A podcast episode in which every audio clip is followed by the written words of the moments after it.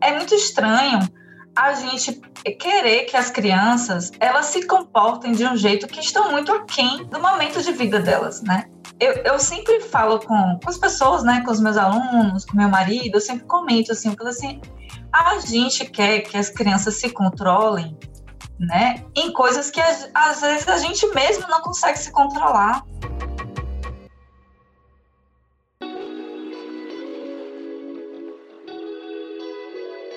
Bem-vinda à nossa estante de informações em forma de podcast sobre gestação, parto positivo e parentalidade. O Gentle Birth em português é um podcast semanal que mergulha fundo na preparação mental e emocional para o parto, enquanto conversamos com especialistas, mães e pais pelo mundo afora. Todas as segundas, um novo episódio para ouvir onde quiser, na hora que quiser, no seu tocador preferido. E a cada episódio, uma dica do GB para aumentar a sua experiência. Prepare-se para mergulhar no mundo da gestação, parto e parentalidade agora mesmo.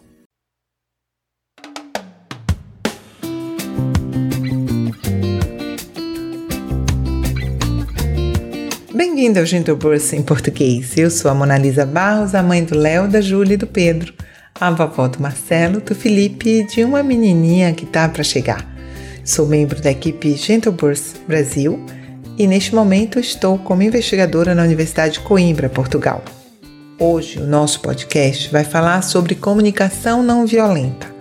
Vamos conversar com uma profissional que estuda o assunto e vamos saber quais são as outras possibilidades de relacionamento que nós temos com os nossos filhos que não seja necessariamente a imposição da punição e da violência Vamos discutir esses assuntos e compreender que a comunicação não violenta é, sobretudo, respeito, mas não abstém de dizer à criança até onde ela pode ir, porque esse é o nosso papel como pais. Vamos lá?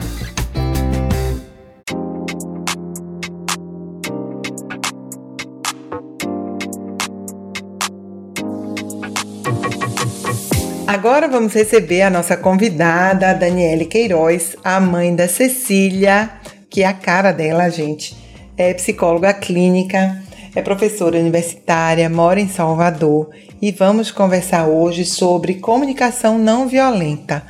Primeiro, eu queria lhe agradecer, Dani, ter aceito estar aqui conosco. Muito obrigada pela sua presença. Ah, eu que agradeço, Mona.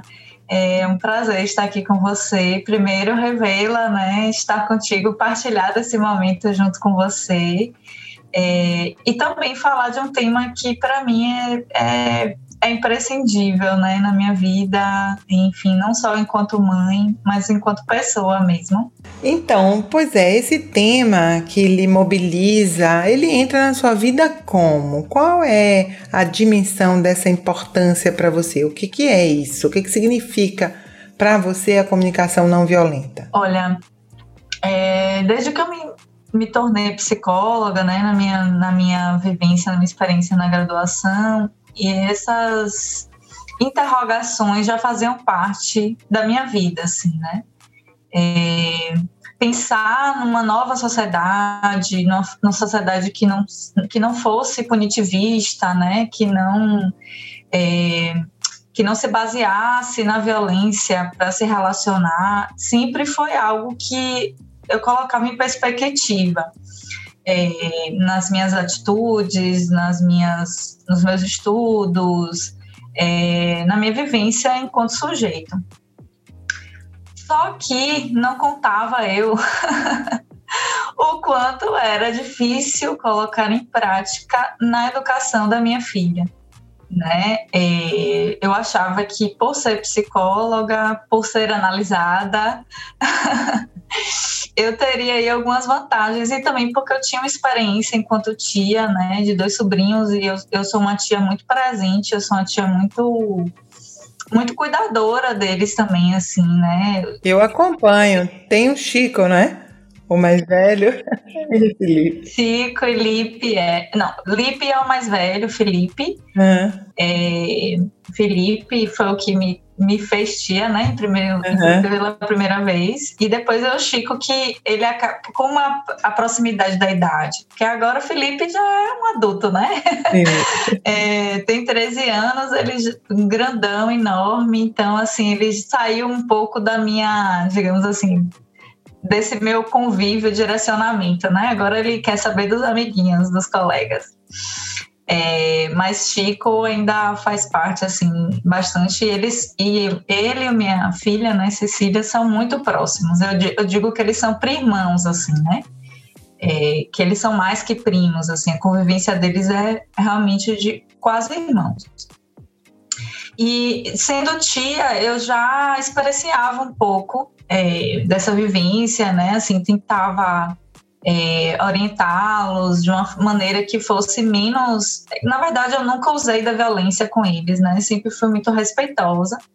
Mas com os nossos filhos, né? Com a minha filha em específico, o buraco é mais embaixo, né? É, porque eu sou a responsável plena, né? Dela, né? Eu tenho, é, tenho que estar vigilante é, com tudo, na, nos cuidados com ela. E e como é que diz? Ah, para além disso, tem as minhas que próprias questões, né?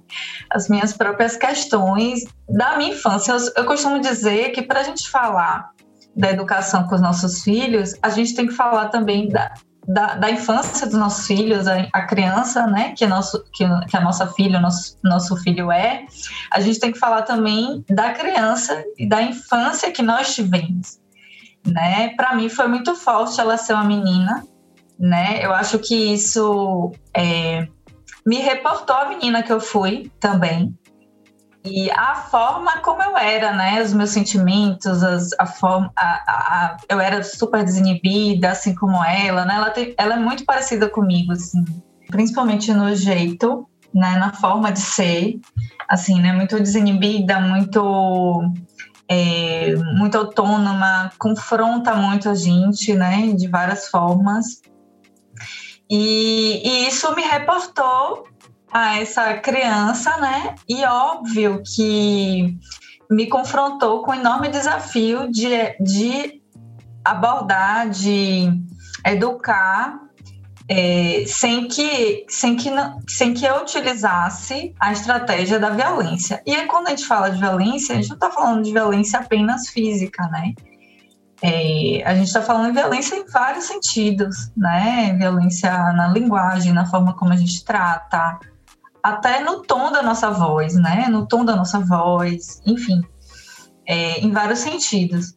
E, e aí eu me deparei com isso, né? Então, assim, é, a aproximação diante da maternidade é, foi muito mais profunda, muito mais intensa. E o, meus estudos fizeram muito mais sentido. Entendi. Como é que. Porque, assim, vamos levar isso para o campo prático, para quem está nos escutando, né?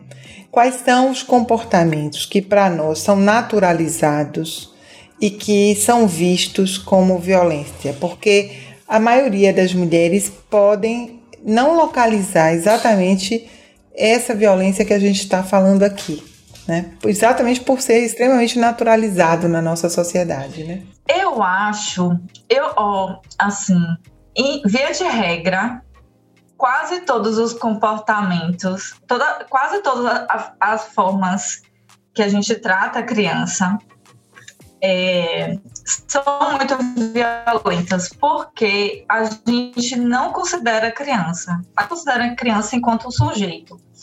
Então, é, quase todo comportamento da criança é vexatório para a gente.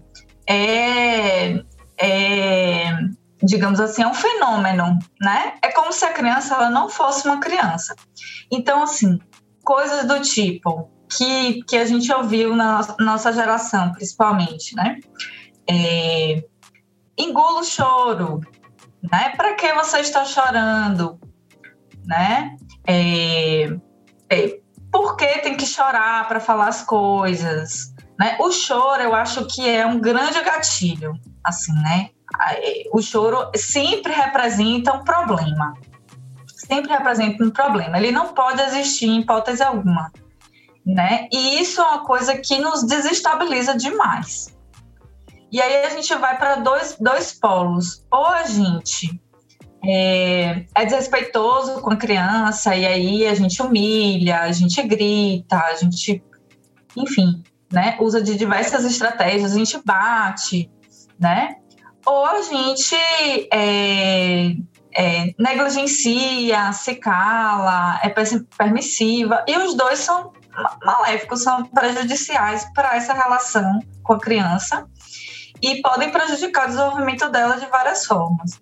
Então, eu acho que é, grande parte dos nossos problemas tem a ver, na verdade, com a gente mesmo, com a forma como a gente enxerga a infância, né? Porque é, é muito estranho a gente querer que as crianças elas se comportem de um jeito que estão muito aquém da, do momento de vida delas, né? É, eu, eu, sempre falo com, com as pessoas, né, com os meus alunos, com meu marido, eu sempre comento assim, eu falo assim, a gente quer que as crianças se controlem, né, em coisas que às vezes a gente mesmo não consegue se controlar. Você traz assim essa questão do choro é bem é, paradoxal, porque ao mesmo tempo que ele nos desestabiliza e, e nos convoca a uma ação imediata para calar, por outro lado, a violência no contato com a criança permite fazê-la chorar e deixá-la chorar, porque o que a sociedade diz é deixe lá, porque ela precisa aprender.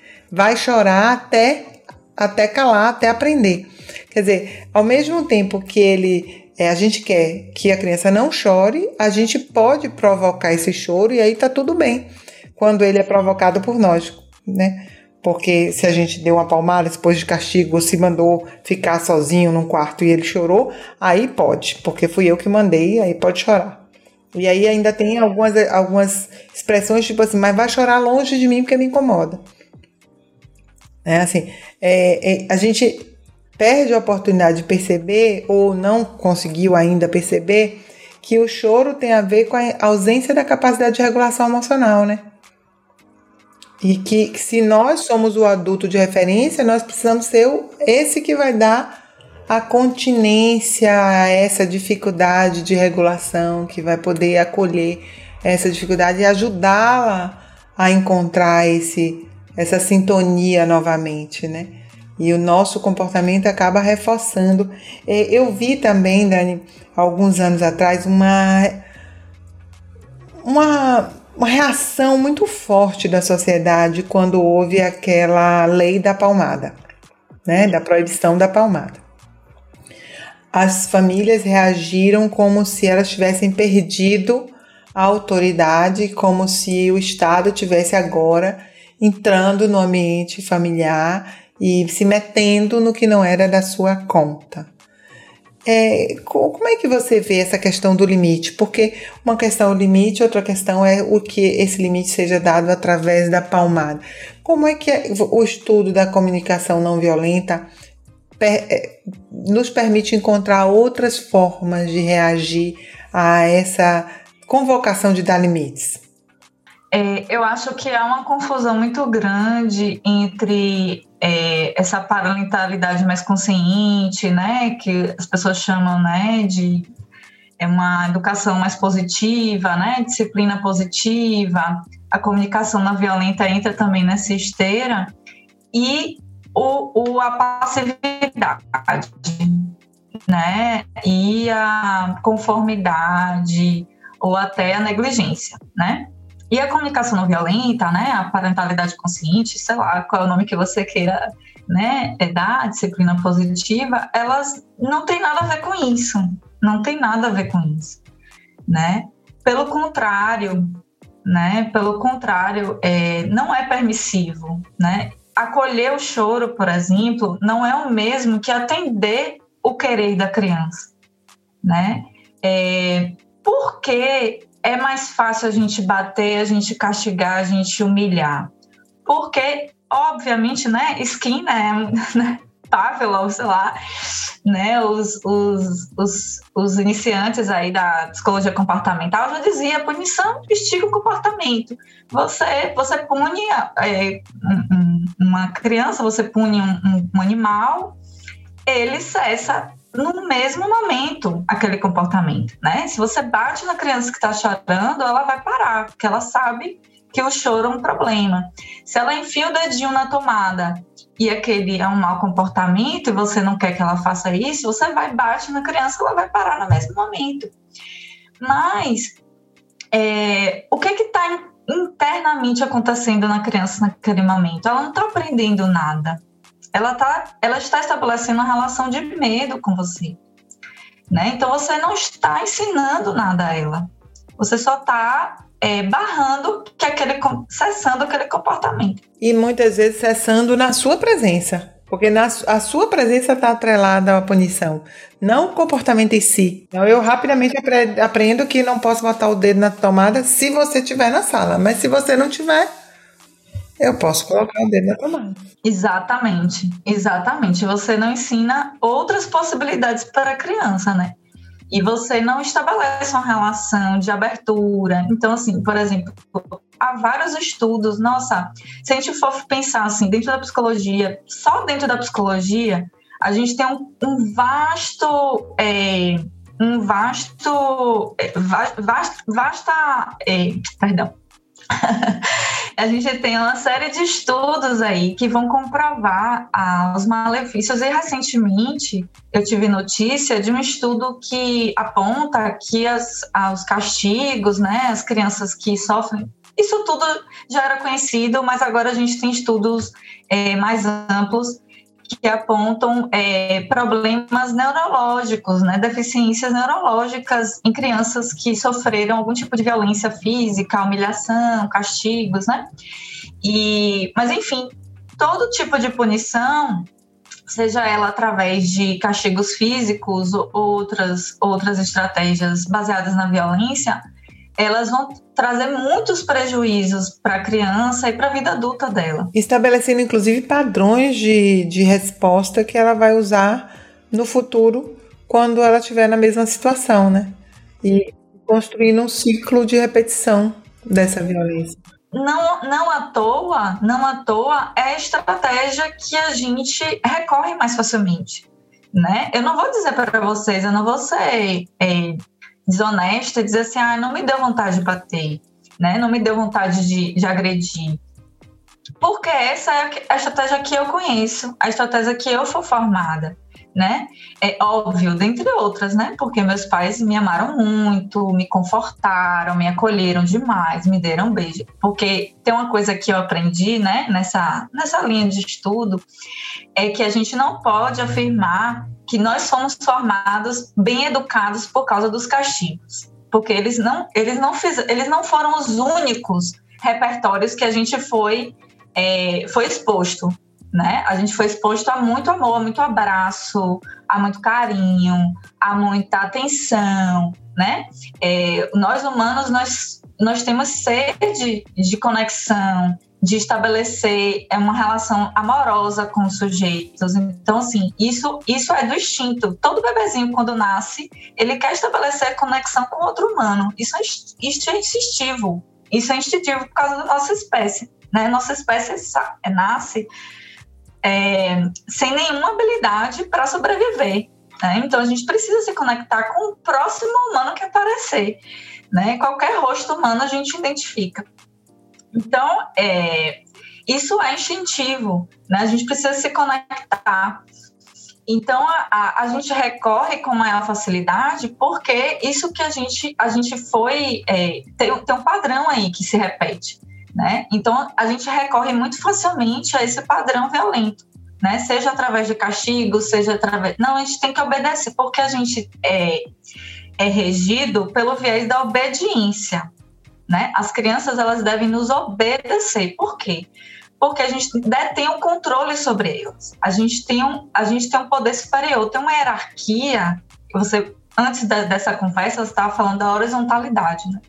É muito sobre isso, né? A gente quer ter um poder sobre a criança, né? Sobre o que elas comem, sobre o que elas vestem, sobre o que elas é, consome, é, consome não, porque eu acho que, que a gente tem responsabilidade enquanto pais com relação ao que elas consomem. Mas é, se elas têm que ficar na cadeira, né, parada por muitas horas, enfim, a gente quer controle sobre tudo relacionado à nossa, à nossa criança, né, o que elas vão ser quando elas crescerem e o que, que elas vão fazer, o que, que elas fazem com o cabelo delas, né, assim, é um controle é, total sobre a criança, né. Então, é, isso tudo tem muitos prejuízos. E o mais interessante, Mona, é que é, é engraçado, né, porque a gente quer que os nossos filhos eles sejam saudáveis, eles sejam eles sejam adultos autônomos, né? A gente vive um paradoxo, um dilema diário. A gente quer que os nossos filhos aprendam, a gente quer que eles criem autonomia, que eles sejam adultos saudáveis, que eles possam um dia sair de casa e trabalhar nas coisas deles, fazer viver as coisas deles, mas a gente cria pessoas obedientes. A gente a gente a gente faz o oposto do que a gente quer no futuro a gente cria sujeitos que obedecem, sujeitos que dizem, ó, oh, sim senhor, sim senhora, amém. E, e não são pessoas criativas, que é o que o mundo pede hoje, né? Pessoas criativas, pessoas que sabem se relacionar, que são inventivas, que são saudáveis, que sabem lidar com os próprios sentimentos, que estabelecem relações saudáveis com as pessoas. Aí a gente não entende como, como é que a criança, por exemplo, se, como é que o adulto, né, o adulto jovem, se submete a. Porque nós somos hoje os adultos referência deles. Mas no futuro, quem serão serão os chefes, os amigos, é, terão os namorados, as namoradas. E quem é que eles vão tomar como referência? Que tipo de pessoas eles vão tomar como referência? Se eles tiveram é, o, o, principal adulto, o adulto que eles mais amam como referência, como pessoas violentas, como pessoas que eram é, que castigavam, que humilhavam, né? E a gente se surpreende, nossa, né? Os pais deram tudo e agora ela tem uma namorada, ele tem uma namorada, ela tem uma namorada que violenta, que é abusiva com ela. Como é que pode ela se submeter a essa relação? A gente acha estranho uma coisa dessas, né?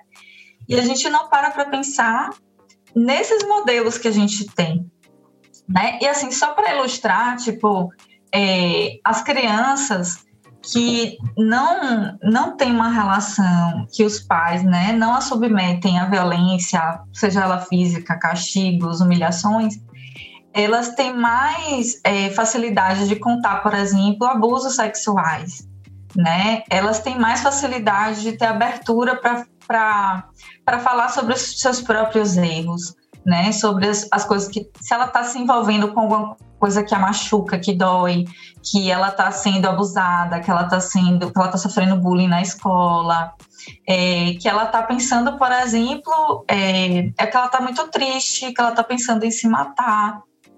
Né? Ela estabelece uma relação de maior abertura e conforto, por quê? Porque ela não estabelece uma relação de medo com aquele adulto de referência.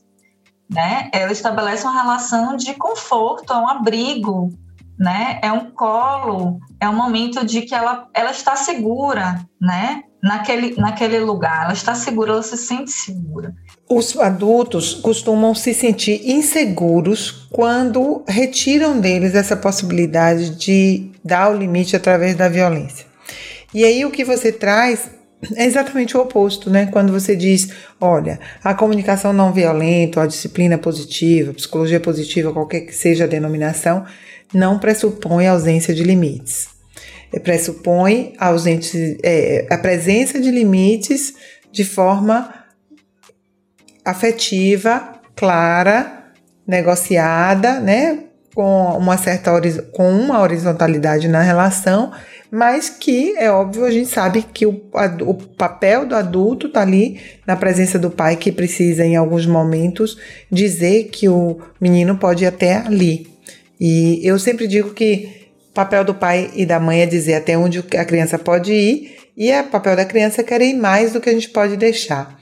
E que quando a criança tem um ano e que quer atravessar a rua, a gente não tem dúvida de segurá-la para que o carro não passe por cima dela mas que quando ela chega aos 13 anos e quer se expor a alguma coisa de risco, a gente começa a ficar em dúvida do que, que a gente precisa fazer, do que, que a gente pode dizer, do que, que a gente. se eu, se eu nego se eu não nego.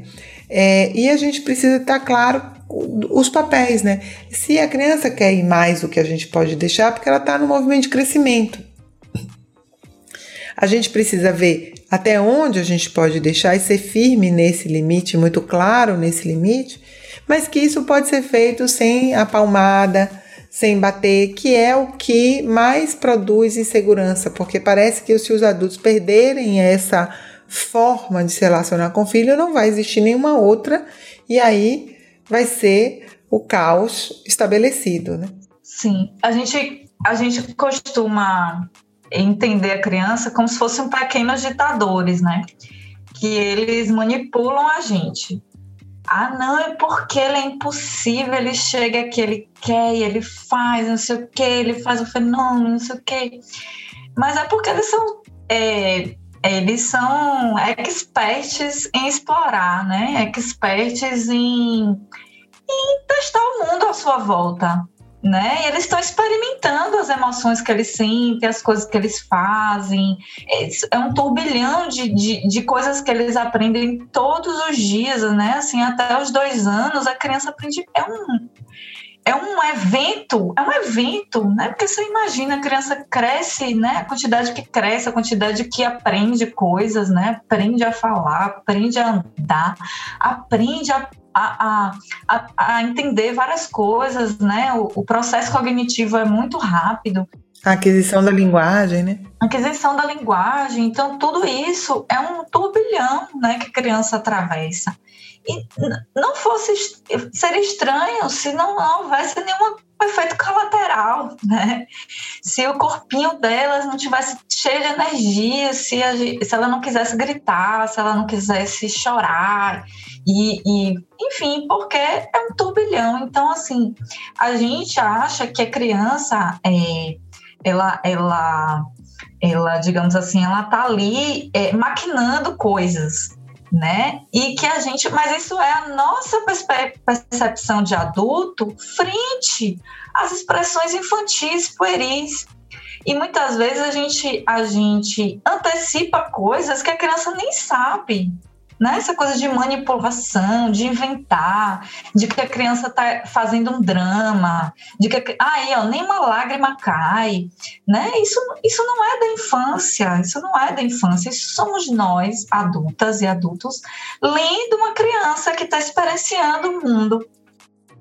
E quando a gente faz essa leitura, é porque a gente está fazendo uma leitura de guerra, né? Ela vai me vencer. É, é como se eu já tivesse estabelecido uma relação de disputa. Vamos ver quem vence, eu ou você. E aí, se eu entro nessa relação de disputa, a criança vai se colocar também nesse lugar que eu estou é, autorizando que ela ocupe. E aí vai haver uma guerra ali entre os dois. E como que você vê quando você é, passa a viver o papel de mãe, né? Você passa a criar a Cecília e começa a criar é, dentro dessa lógica mais horizontal, de respeito, de, eh, de encontro com o outro que não é uma tábua rasa que você vai escrever o que você quiser e fazer moldá-la do seu jeito, e sim num lugar em que você passa a reconhecer quem ela é. O que, que você recebeu em troca disso que reforça para você que esse é o caminho? Olha, Mona, assim, é, não é fácil, não é fácil, não é. É um exercício diário, porque eu li, hoje eu estava me preparando né, para o nosso encontro, e eu li algo que fez muito sentido para mim. A nossa geração, ela está ensinando outras possibilidades enquanto está aprendendo. Então, a gente está é, quebrando paradigmas a gente está quebrando paradigmas. A gente está, é, é, tipo assim, né? Quase, quase ali no limite, né? Porque a gente está ali. Inventando a roda com o carro andando, né? Exatamente. A gente está inventando a roda com o carro andando. Então, não, eu não diria para vocês que, ah, meu Deus, é mil maravilhas. Não é. É um exercício diário. Eu vou e volto, às vezes dou dois passos para trás para dar um para frente, o tempo todo me revisitando, né? É, com as minhas próprias questões. E, e, é isso, assim, eu acho que a principal coisa é, é, é muito mais sobre nós, adultas e adultos, do que sobre a própria criança, né? A criança movimenta sentimentos, movimenta emoções, é, que tem a ver com as nossas dores, as nossas sombras, os nossos. Eu acho que isso, de regra, já é um grande benefício, né? De saída já é um grande benefício, porque é, você, na medida que você percebe que não é a criança, é você, então o caminho é inverso, né? Você não se volta mais para o comportamento da criança. Você se volta mais para você. Você olha assim, olha, opa, isso aqui tem alguma coisa, tem alguma questão. Por que isso está me incomodando tanto? Né? Então você começa a olhar, você começa a ampliar o seu olhar e começa a se colocar às vezes como prioridade, porque se você não se cuida, você não cuida da criança, você não cuida de ninguém, na verdade. Então você começa a olhar para você, isso já é um ganho sem tamanho. Para mim já é um ganho sem tamanho.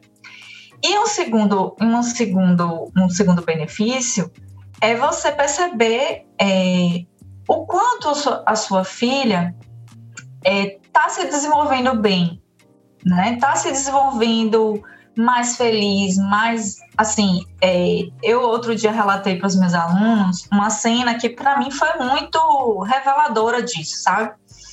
É, como eu disse a você, eu não, eu nunca usei da violência com assim, né? É, principalmente a violência física, assim, né? É, eu, te, eu, tento ao máximo, né? Óbvio, né? Às vezes já tive meus arrobos, né? De, de, de, de raiva, assim, né? De, e aí eu me afasto e tal. Eu tento ao máximo não chegar no meu limite e não usar de qualquer tipo de, de estratégia mais violenta com ela, assim, né? Mais um dia, é, que, ela quebrou um copo, né? E eu acho bem engraçado, uma vez eu li isso, né? Que um adulto quebra um copo e a gente não diz nada pro adulto. A gente fala, poxa, quebrou um copo. Ok, a gente guarda o copo. Mas uma criança quebra um copo é um absurdo. Não é um absurdo. A criança mela a casa é um absurdo. É um problema, né? Mas enfim voltando à cena. Aí ela quebrou essa, esse copo. E aí voou vidro para todo que é lugar. Aí eu afastei ela com o braço, assim, no reflexo. Eu acho que eu devo ter afastado e apertado ela com muita força. Com medo que ela se machucasse, né? Foi uma coisa meio, meio, meio instintiva, assim. Eu afastei ela e para ela não pegar no vidro. Eu falei, tudo bem, mamãe, pode ir. Agora se afaste que você vai se machucar.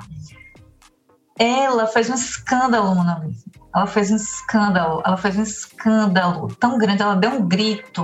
Ela fez: Você vai quebrar meu osso, mamãe! Você não pode fazer isso comigo! Você quer me machucar? Isso doeu muito!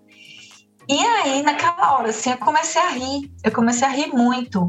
E aí, me emocionei, assim, contando pro meu marido. Eu falei assim: olha, como é curioso isso, né?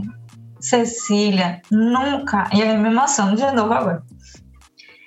Cecília nunca vai permitir que alguém seja violenta com ela, em nenhum contexto. Porque a violência, como eu disse, não é só física, mas ela percebeu aquilo como uma invasão tão grande que a gente não trata ela assim. A gente trata ela com muito respeito, com muito, muito cuidado a gente diz que o corpinho dela é dela. Que ela, que ela, ela, não, ela, se ela não quiser vestir aquela roupa que está incomodando, a gente não veste nela. Que a gente não vai obrigar uma criança a vestir só porque a gente quer que ela vista aquela roupa, né?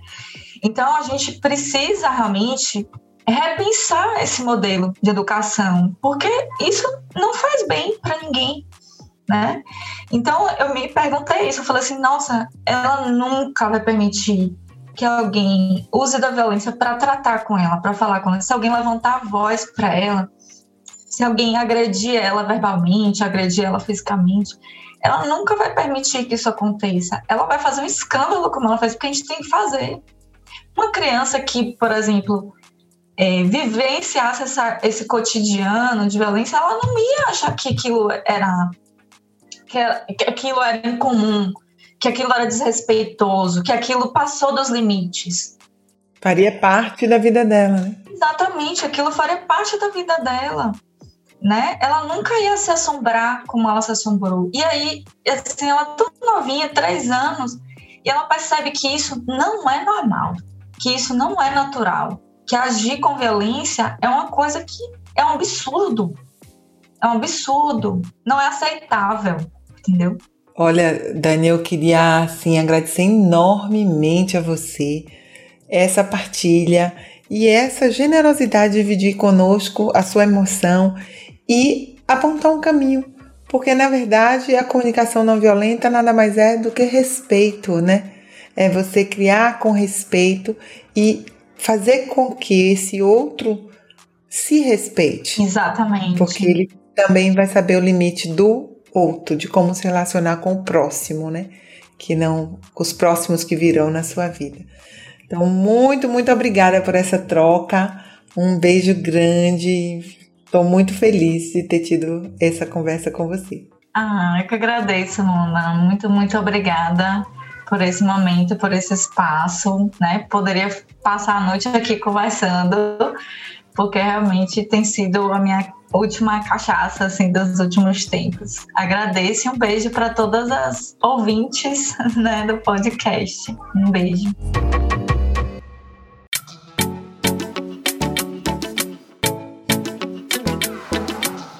Agora é a hora da nossa dica GB. Vamos perguntar à nossa convidada, Daniele Queiroz, qual o recado que ela dá, que dica ela deixa para quem nos escutou até agora e que pode querer encontrar também outras possibilidades de relacionamento, pode estar tá querendo criar, inventar roda com o carro andando.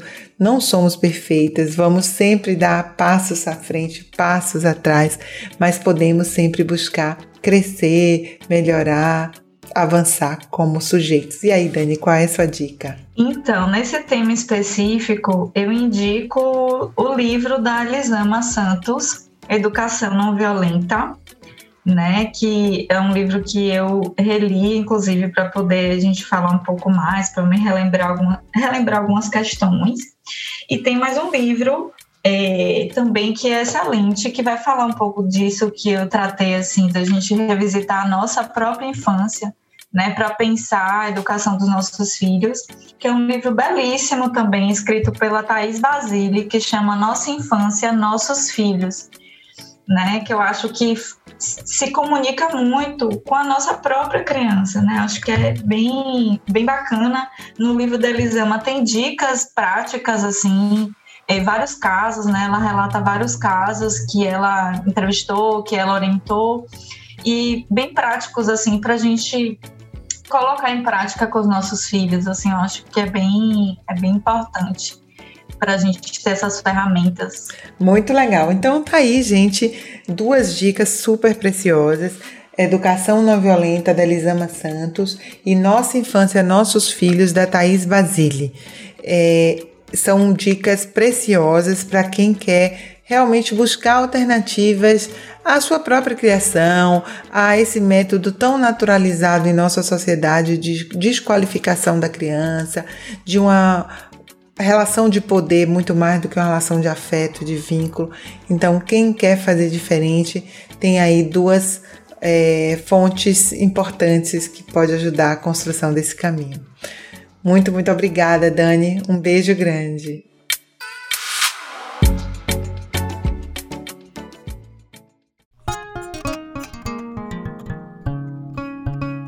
Agora é o nosso momento de conexão mente-corpo. No episódio de hoje, nós conversamos sobre comunicação não violenta. A Daniele nos falou que em alguns momentos ela também tem grandes episódios de raiva. E para que ajude você a construir essa conexão maior, eu vou fazer a sugestão de um exercício. Escreva. Escreva os seus sentimentos antes de explodir com sua criança. O que, que realmente está lhe incomodando? Que outros momentos você viveu sentimentos assim? Em vez de apontar para os sentimentos da criança, verifique os seus. Respire fundo, respire profundamente e expire longamente. Isso vai lhe ajudar a buscar respostas. Em vez de reagir, você vai começar a responder. E com esse espaço, você constrói formas, estratégias de construção de novas respostas. Encontra também novas perguntas. Esteja aberta a elas. Elas podem ajudar muito no nosso crescimento. Foi muito bom a sua presença conosco nesse episódio. Conte pra gente o que achou.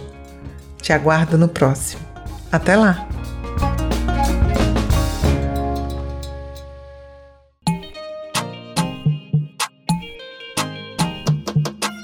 A gente chegou ao fim de mais um episódio. Se você quiser saber mais sobre o Gentle Birth, siga a gente no Instagram. Por lá, você terá acesso a muitas outras informações. E se o seu objetivo é preparar a sua mente e controlar suas emoções durante a gestação, o parto e o puerpério, baixe o app Gentle Birth Hypnobirth, disponível em iOS e Android. Chegamos ao fim, calmas, confiantes e no controle de nossas emoções. Até o próximo episódio do podcast Gentle Birth em português.